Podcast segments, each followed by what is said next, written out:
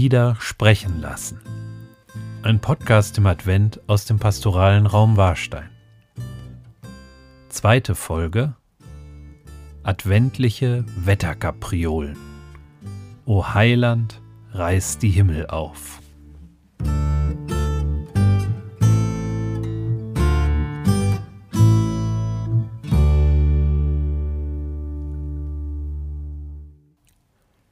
Gestern war der zweite Advent. Vielleicht ist ja auch bei Ihnen in der Kirche von der Orgel eine Melodie erklungen oder haben Sie gemeinsam den Text des Liedes gesprochen, um den sich diese zweite Folge des Podcasts drehen wird. Auch dieses Lied ist ein altes Adventslied, fast 400 Jahre alt und doch ist es ein aktuelles Lied. Die altertümliche Sprache ist auf das erste Hören hin schön. Aber gleichzeitig ist es nicht so einfach, hinter die schöne Sprachfassade zu schauen, die Bilder zu entschlüsseln. Das möchte ich hier versuchen, denn es ist ein faszinierendes Lied. O Heiland reißt die Himmel auf.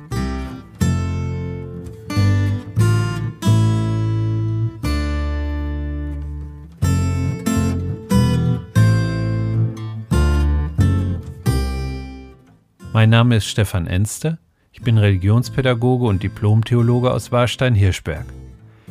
Nehmen Sie sich die Zeit und die Ruhe, die es braucht, um tiefer einzutauchen in die Welt und in die Gedanken des zweiten Adventslieds.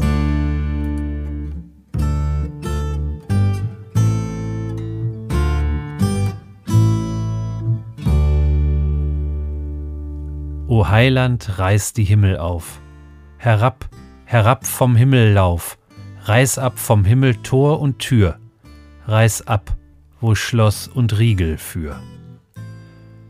O Gott, ein Tau vom Himmel gieß, im Tau herab, o Heiland fließ.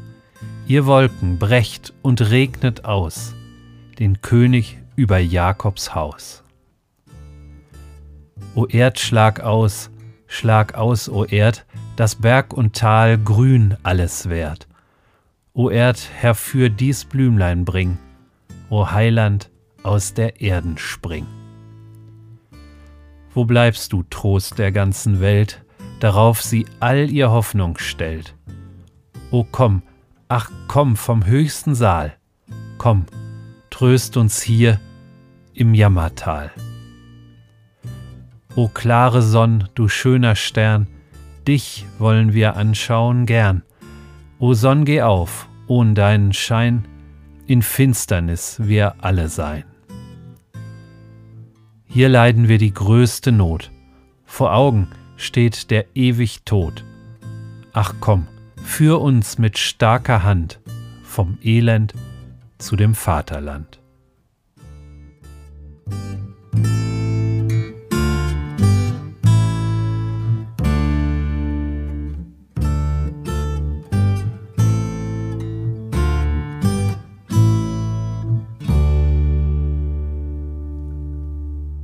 Gotteslob steht als Verfasserangabe unter diesem Lied Friedrich Spee 1622.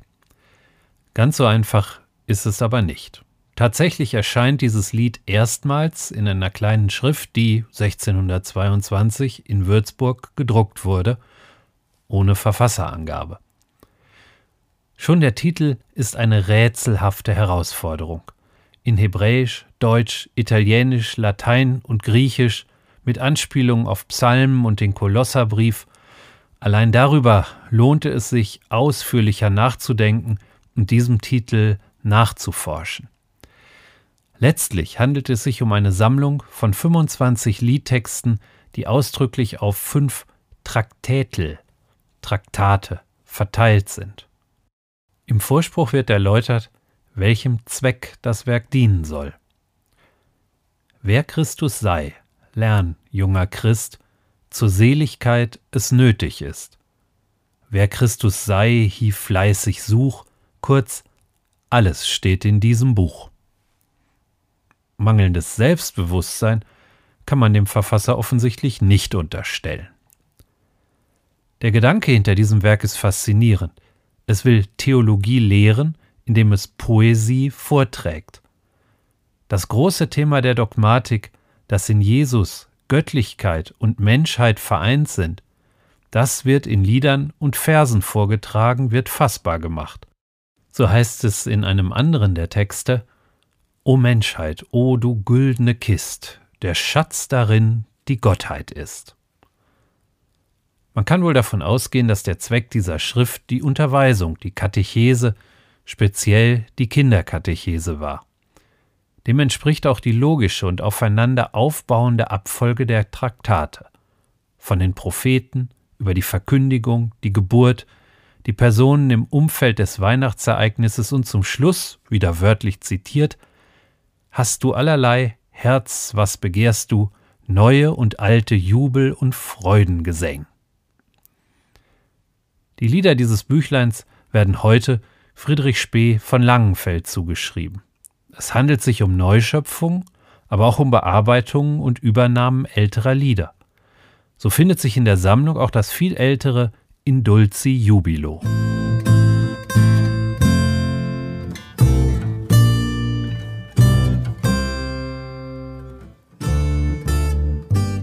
Friedrich Spee wurde 1591 in Kaiserswerth geboren.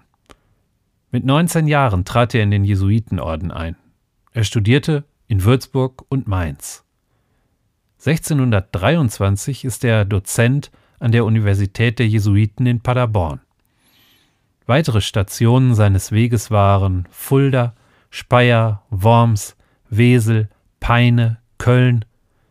In den 25 Jahren von seinem Eintritt in den Jesuitenorden bis zu seinem Tod ist er also viel unterwegs gewesen, hat viel gesehen und erlebt. Historische Bedeutung hat sein 1631 ebenfalls anonym erschienenes Werk Cautio Criminalis, in dem er sich kritisch mit den Prozessen gegen angebliche Hexen und Zauberer auseinandersetzt. Er verurteilt vor allem die Folter, durch die man leicht jede Art von Geständnissen erpressen könne. Spee schreibt darin, Wehe dem, der einmal den Fuß in die Folterkammer gesetzt hat, er wird ihn niemals zurückziehen können, ohne alles zu gestehen, was man sich nur ausdenken kann. Ich pflege mir darum oft zu sagen, dass wir nicht allesamt Zauberer sind, hat nur den einen Grund, dass wir noch nicht mit der Folter in Berührung gekommen sind. Mit dieser Schrift wurde er zu einem frühen Vorkämpfer der Menschenrechte. Im Alter von 44 Jahren starb Friedrich Spee in Trier. Er hatte sich bei der Pflege von kranken Soldaten mit der Pest oder einer anderen ansteckenden Krankheit infiziert. Spee wurde in der Krypta der Jesuitenkirche in Trier bestattet, wie ca. 250 weitere Ordensangehörige. Erst 1980 konnte das Grab identifiziert werden. Seitdem ist die Krypta der Jesuitenkirche ein Ort der Verehrung des großen Theologen und Dichters.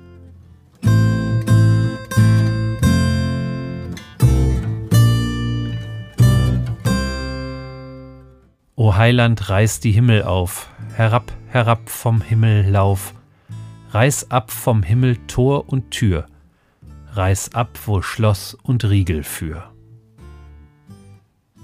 In seiner Vorrede gibt Spee eine Deutung für das erste Lied der Sammlung, für unser Lied O Heiland reiß die Himmel auf.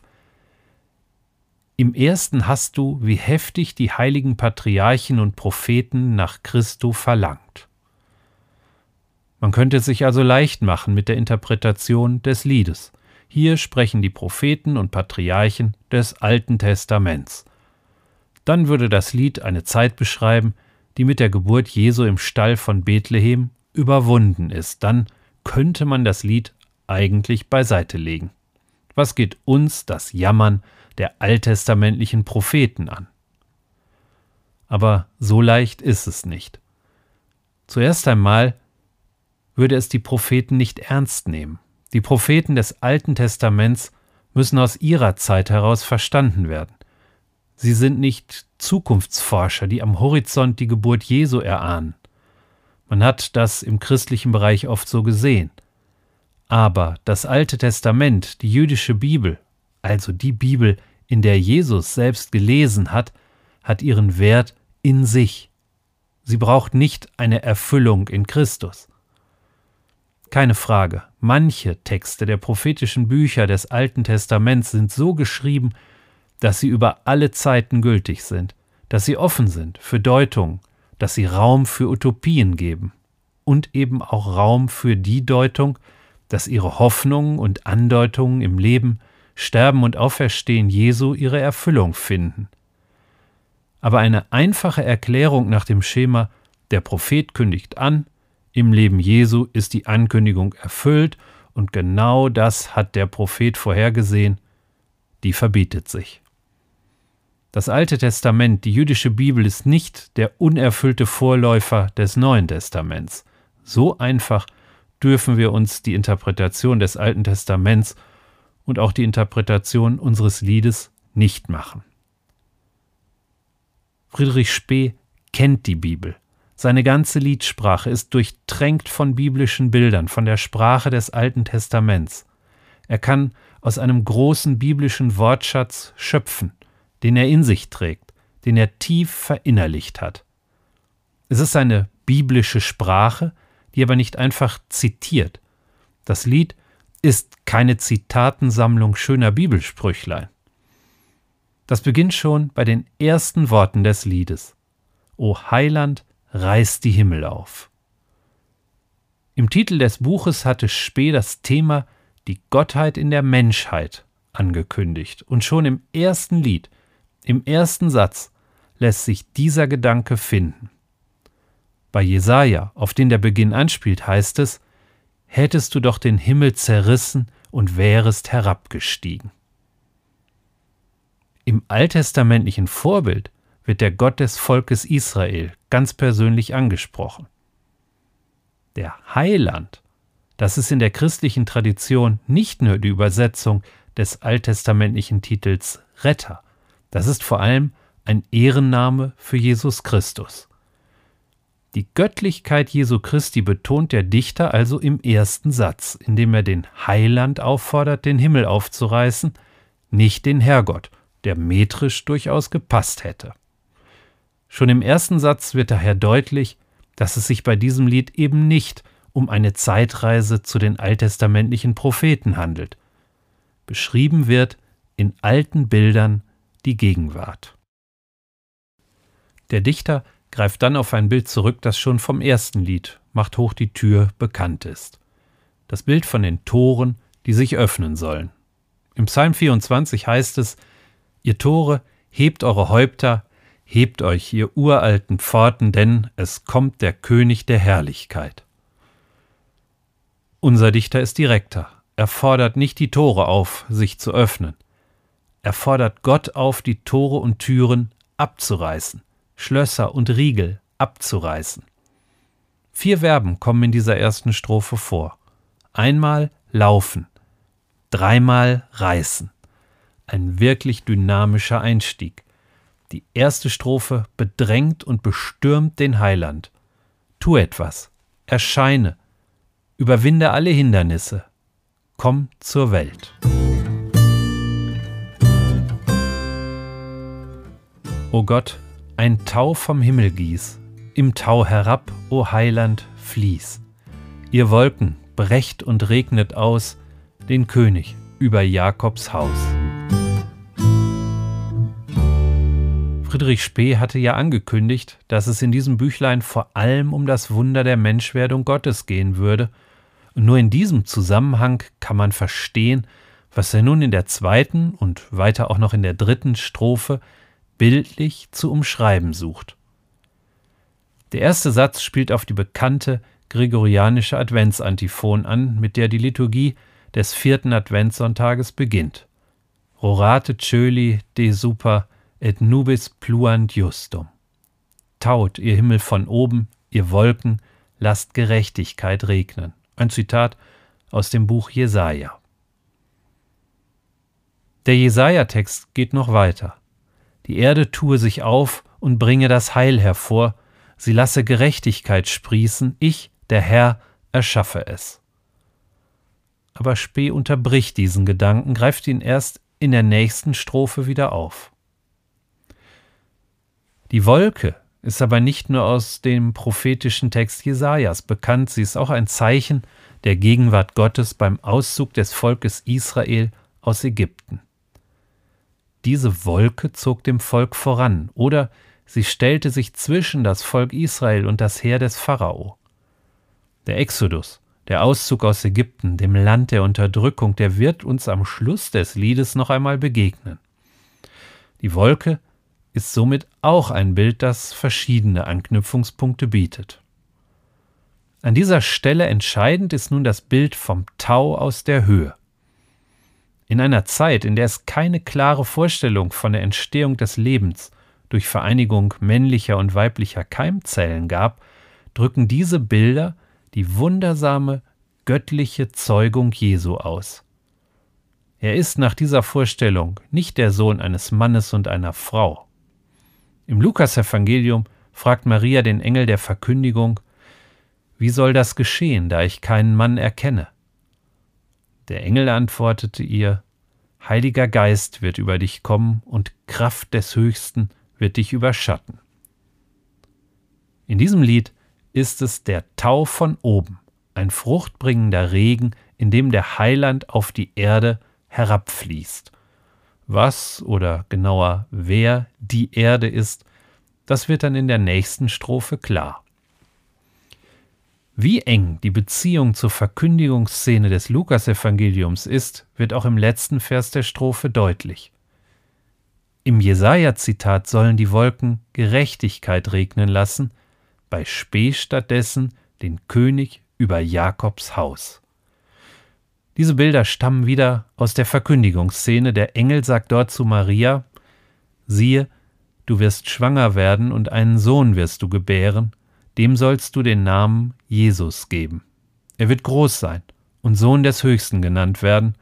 Gott der Herr wird ihm den Thron seines Vaters David geben. Er wird über das Haus Jakob in Ewigkeit herrschen, und seine Herrschaft wird kein Ende haben. Jesus ist der König auf dem Thron Davids, der Herrscher über das Haus Jakobs. Es ist schon eine dichterische Meisterleistung, diese beiden biblischen Gedanken aus dem Alten und dem Neuen Testament in einer einzigen Strophe so kunstvoll zu verweben.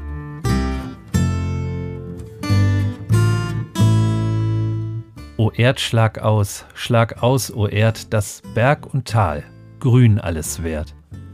O Erd, herfür dies Blümlein bring, O Heiland, aus der Erden spring.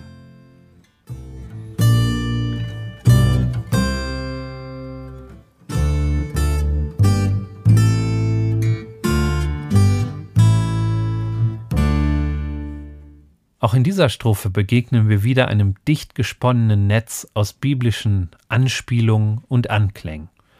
Zuerst wird die Jesaja-Anspielung aus der vorherigen Strophe aufgegriffen. Taut ihr Himmel von oben, ihr Wolken lasst Gerechtigkeit regnen. Die Erde tue sich auf und bringe das Heil hervor. Sie lasse Gerechtigkeit sprießen. Ich, der Herr, erschaffe es. Gleichzeitig kann man hier aber auch eine andere biblische Geschichte erahnen, den zweiten, früher auch javistisch genannten Schöpfungsbericht ganz am Anfang der Bibel. Zur Zeit, als Gott der Herr Erde und Himmel machte, gab es auf der Erde noch keine Feldsträucher und wuchsen noch keine Feldpflanzen, denn Gott der Herr hatte es auf die Erde noch nicht regnen lassen, und es gab noch keinen Menschen, der den Erdboden bearbeitete. Aber Feuchtigkeit stieg aus der Erde auf und tränkte die ganze Fläche des Erdbodens.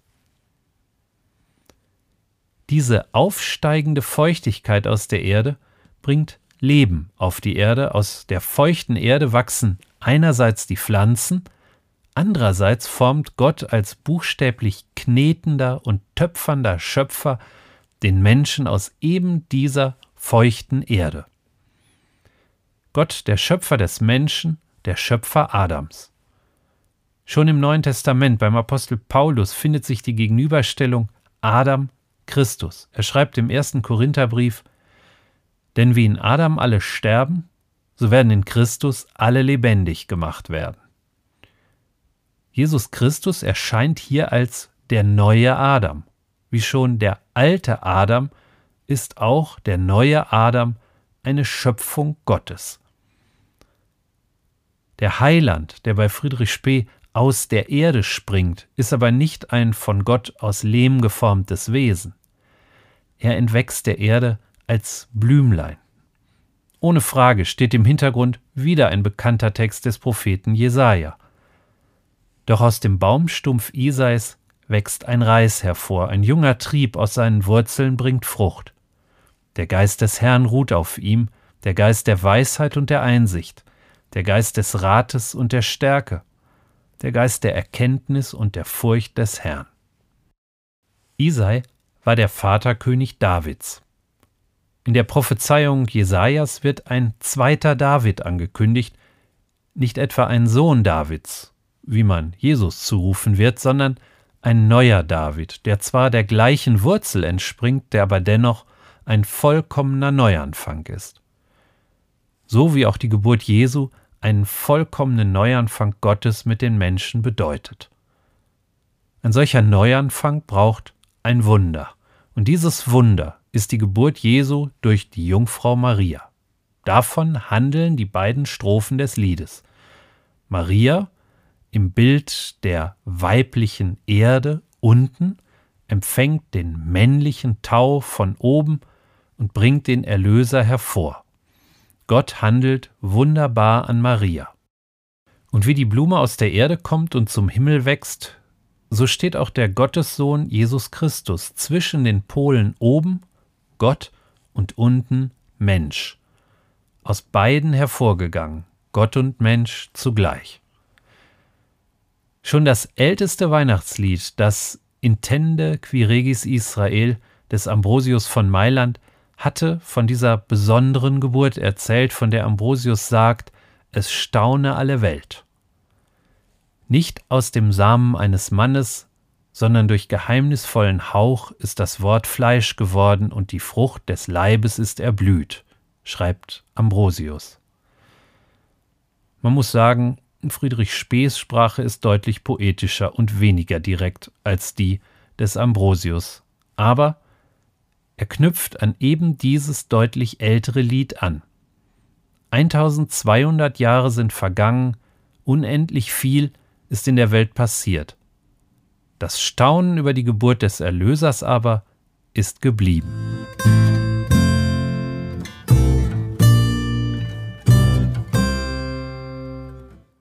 Wo bleibst du, Trost der ganzen Welt, darauf sie all ihr Hoffnung stellt? O komm, Ach komm vom höchsten Saal, komm, tröst uns hier im Jammertal. Mit dieser vierten Strophe ändert sich der Charakter des Liedes grundlegend. Am Anfang ging es um das Wunder der Geburt des Erlösers, des Heilands. Man kann sich des Eindrucks kaum erwehren, dass ab nun der Dichter selbst spricht, dass er in der zweiten Hälfte des Liedes plötzlich vor den Vorhang tritt dass er nicht mehr nur eine Welt beschreibt, sondern seine Welt beschreibt. Schon aus dem letzten Satz der Strophe wird das deutlich. Tröst uns hier. Wie schon im Lied Macht hoch die Tür wird Jesus als Trost angesprochen. Auch hier hört man im Hintergrund wieder den Propheten Jesaja rufen: Tröstet, tröstet mein Volk. Aber hier ruft nicht der Prophet des Alten Testaments, die Ankunft Jesu Christi in der Welt ist passiert. Hier ruft der Mensch der Gegenwart des Dichters. Zwar ist Jesus Christus als Gottes Sohn, als Gott und Mensch in diese Welt gekommen, aber die Welt ist dennoch ein Jammertal in den Augen des Dichters. Hier gibt der Psalm 80 den Deutungshorizont, der du auf den Cherubim thronst, erscheine, vor Ephraim, Benjamin und Manasse, wecke deine gewaltige Kraft und komm zu unserer Rettung. Der höchste Saal, das ist der Thronsaal Gottes. Das Bild des Gottes, der auf oder über den geheimnisvollen Cherubim thront, findet sich bei der Beschreibung der Bundeslade und bei der Beschreibung des Tempels Salomos. Die beiden Cherubim sind die sichtbaren Begleiter des unsichtbaren Gottes. Sie definieren den Leerraum, den man sich mit Gott ausgefüllt dachte. Diesen angestammten Platz, so bitten unser Dichter und der Psalmbeter gemeinsam, möge Gott doch bitte jetzt verlassen.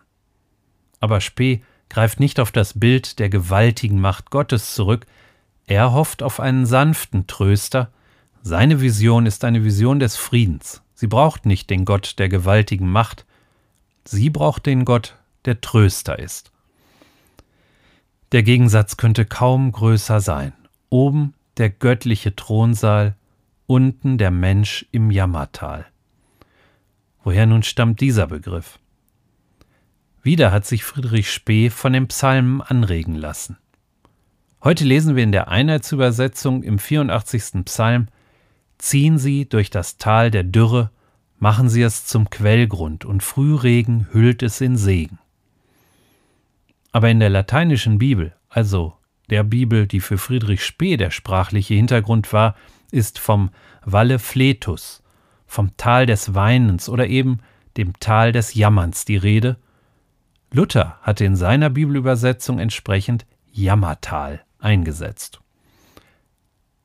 Wenn man nun in diesem Psalm einige Verse weiterliest, dann wird man gleichsam zur nächsten Strophe geleitet. Denn Gott der Herr ist Sonne und Schild. O klare Sonn, du schöner Stern, dich wollen wir anschauen gern. O Sonn, geh auf, ohn deinen Schein, in Finsternis wir alle sein. Die vierte Strophe hatte die Erde als Jammertal beschrieben. Gegen diesen Jammer ruft der Dichter Gott als den Trost der ganzen Welt an. Die fünfte Strophe bringt nun ein neues Bild und einen neuen Kontrast. Licht und Finsternis. Hier ist es vor allem die Gedankenwelt der Offenbarung des Johannes, aus der Spee seine Bilder schöpft. Am Ende dieses letzten Buches des Neuen Testaments spricht Jesus selbst. Ich Jesus habe meinen Engel gesandt, als Zeugen für das, was die Gemeinden betrifft. Ich bin die Wurzel und der Stamm Davids, der strahlende Morgenstern. Das gewissermaßen botanische Bild aus der vorangegangenen Strophe bekannt, wird aufgegriffen und um ein neues Bild bereichert, das Bild des strahlenden Morgensterns. Der Morgenstern leuchtet vor dem Aufgang der Sonne. Er ist gewissermaßen die Ankündigung, das Versprechen des kommenden Sonnenaufgangs. Aus der Liturgie ist das Bild vor allem aus dem Exultet, dem großen Lobgesang der Osternacht, bekannt. Sie, die Osterkerze, leuchte, bis der Morgenstern erscheint, jener wahre Morgenstern, der in Ewigkeit nicht untergeht, dein Sohn, unser Herr Jesus Christus. Ebenfalls in der Offenbarung des Johannes wenige Verse vorher wird das neue, das vom Himmel herabgekommene Jerusalem, die Stadt Gottes, beschrieben. Eine Besonderheit ist die Straßenbeleuchtung in der Stadt Gottes, sie ist nämlich gar nicht nötig. Es wird keine Nacht mehr geben, und sie brauchen weder das Licht einer Lampe noch das Licht der Sonne, denn der Herr, ihr Gott, wird über ihnen leuchten, und sie werden herrschen in alle Ewigkeit. Aber das Bild der aufgehenden Sonne, die die Finsternis vertreibt, hat, wie schon beim Lied des ersten Adventspodcasts Macht hoch die Tür, eine besondere Rückbindung an die Zeit des Dichters. Die Sehnsucht nach der Sonne ist typisch für Lieder und Texte aus eben dieser Zeit. Und das hat tatsächlich etwas mit dem Wetter, mit dem Klima zu tun. Im ausgehenden Mittelalter und in der frühen Neuzeit sanken die Temperaturen. Die Winter wurden länger, härter, kälter. In den Alpen wuchsen die Gletscher, ehemals fruchtbare Landschaften verödeten. In weiten Gebieten wurden Dörfer und sogar ganze Städte von den Menschen verlassen. Kleine Eiszeit hat man dieses Klimaphänomen später genannt. Gerade in einer solchen Zeit, unter solchen Bedingungen, wurde die Symbolkraft der Sonne als Zeichen für Heil und Rettung besonders intensiv deutlich. Heute, in Zeiten des Klimawandels, mit immer bedrohlicherem Anstieg der Temperaturen überall auf der Welt könnte ein Text wie die fünfte Strophe des Liedes kaum mehr entstehen. Spee fordert die Sonne geradezu auf, sich endlich über den Horizont zu erheben. Auch das zeigt, dass hier ein empfundener Zustand der Welt beschrieben wird. Die Welt ist finster. Sie braucht das Licht der aufgehenden Sonne. Die Menschen in der Welt möchten eben diese Sonne sehen, anschauen. In ihrer Welt sehen sie etwas ganz anderes. Und damit sind wir in der letzten Strophe angelangt.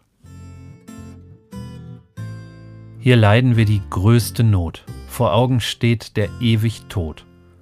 Ach komm, führ uns mit starker Hand vom Elend zu dem Vaterland. Der Dichter wünscht sich, die klare Sonne zu sehen, was er aber tatsächlich gerade sieht, beschreibt er nun. Vor Augen steht der ewig Tod. Auch hier dürfte die Offenbarung des Johannes einen gedanklichen Hintergrund gebildet haben. Das letzte Gericht wird dort beschrieben. Wer nicht im Buch des Lebens verzeichnet ist, der wird in der Vision des Sehers Johannes in den Feuersee geworfen. Von diesem Feuersee heißt es, das ist der zweite Tod der Feuersee. Dieser zweite Tod ist der ewige Tod, aus dem es kein Zurück mehr gibt, die vollkommene Zerstörung und Vernichtung. Vielleicht können wir hier eine ganz vorsichtige Andeutung finden, die auf Friedrich Spee als den großen Kritiker der Hexenprozesse verweist. Vielleicht. Die größte Not, der ewig Tod. Das war auch dem jungen Friedrich Spee sicherlich schon begegnet. Die Prozesse, gegen angebliche Hexen und Zauberer, die brennenden Scheiterhaufen, auf denen die Verurteilten, Männer und Frauen, im Feuer ihre vollkommene Vernichtung erfuhren. Und dass die Zeit des beginnenden Dreißigjährigen Krieges Leid und Tod über das Land brachte, das ist sicher. Es war eine schwere, dunkle und gefährliche Zeit, eine Zeit, in der man Sündenböcke suchte und fand. Und wieder bittet der Dichter um die Ankunft Gottes. Es ist schließlich Advent. Interessant ist aber nun, dass die Ankunft allein gar nicht das Ziel ist. Es ist nicht die Ankunft, um da zu sein, sondern die Ankunft, um zu handeln. Ach komm, führ uns mit starker Hand vom Elend zu dem Vaterland. Hier kommt wieder der Auszug des Volkes Israel aus Ägypten ins Bild. Denkt an diesen Tag, an dem ihr aus Ägypten, dem Sklavenhaus, fortgezogen seid, denn mit starker Hand hat euch der Herr von dort herausgeführt. So heißt es im Buch Exodus. Aus dieser Quelle stammt das Bild der starken Hand. Letztlich vergleicht Friedrich Spee die Situation seiner Zeit also mit der Situation des Volkes Israel in Ägypten. Als Gott dem Mose im brennenden Dornbusch begegnet, sich ihm mit seinem Namen vorstellt, da spricht er ihn an. Ich habe das Elend meines Volkes in Ägypten gesehen und ihre laute Klage über ihre Antreiber habe ich gehört. Ich kenne sein Leid. Darauf setzt der Dichter seine Hoffnung, dass Gott die Not in der Welt sieht, dass er in seiner Ankunft einen Weg aus der Welt des Elends hinausbahnen kann ins Vaterland. Die Gegenüberstellung von Elend und Vaterland spielt mit der Herkunft des Wortes Elend. Es bedeutet ursprünglich Ausland, fremdes Land, auch ganz negativ das Land der Verbannung, das genaue räumliche Gegenteil des Vaterlands. Hinter dem Vaterland des Liedes steht ganz sicher kein patriotischer oder gar nationalistischer Gedanke. Das Land des Vaters kann in der Vorstellung Spees nur das Land des göttlichen Vaters sein und somit ist es ein Land, das auf keiner Landkarte zu finden ist. Es ist aber auch nicht einfach ein Jenseits, ein Leben nach dem Tod. Es ist vielmehr ein Ort der Sehnsucht. Solche Vaterländer hatten die Propheten beschrieben. Ein solches Vaterland ist das himmlische Jerusalem der Offenbarung des Johannes. Das ist der Advent. Vor 2000 Jahren ist Jesus geboren, von dem wir Christen sagen, er ist der Sohn Gottes. Aber damit ist die Welt noch lange keine perfekte, wenn wir ehrlich sind, noch nicht einmal eine immer gute Welt. Wie Friedrich Spee vor 400 Jahren, so können auch wir uns in unserer realen Welt umschauen und an vielen Stellen die größte Not erkennen. Aber der Advent Die Vorbereitung auf das Weihnachtsfest erinnert uns in jedem Jahr daran, dass Gott sagt, ich habe das Elend meines Volkes in Ägypten gesehen, und ihre laute Klage über ihre Antreiber habe ich gehört, ich kenne sein Leid. Der Advent erinnert uns in jedem Jahr daran, dass es eine bessere Welt geben könnte.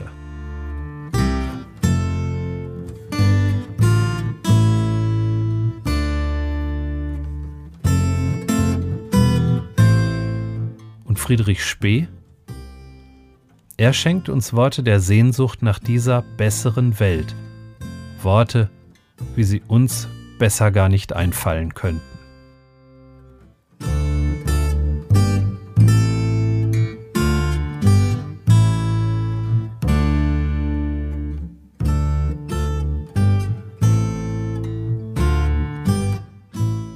Ihnen allen eine gute zweite Adventswoche.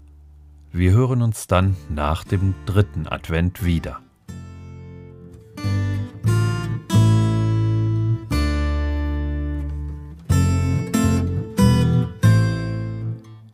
Und wie geht es nächste Woche weiter? Mit theologischem Ringkampf in Mailand.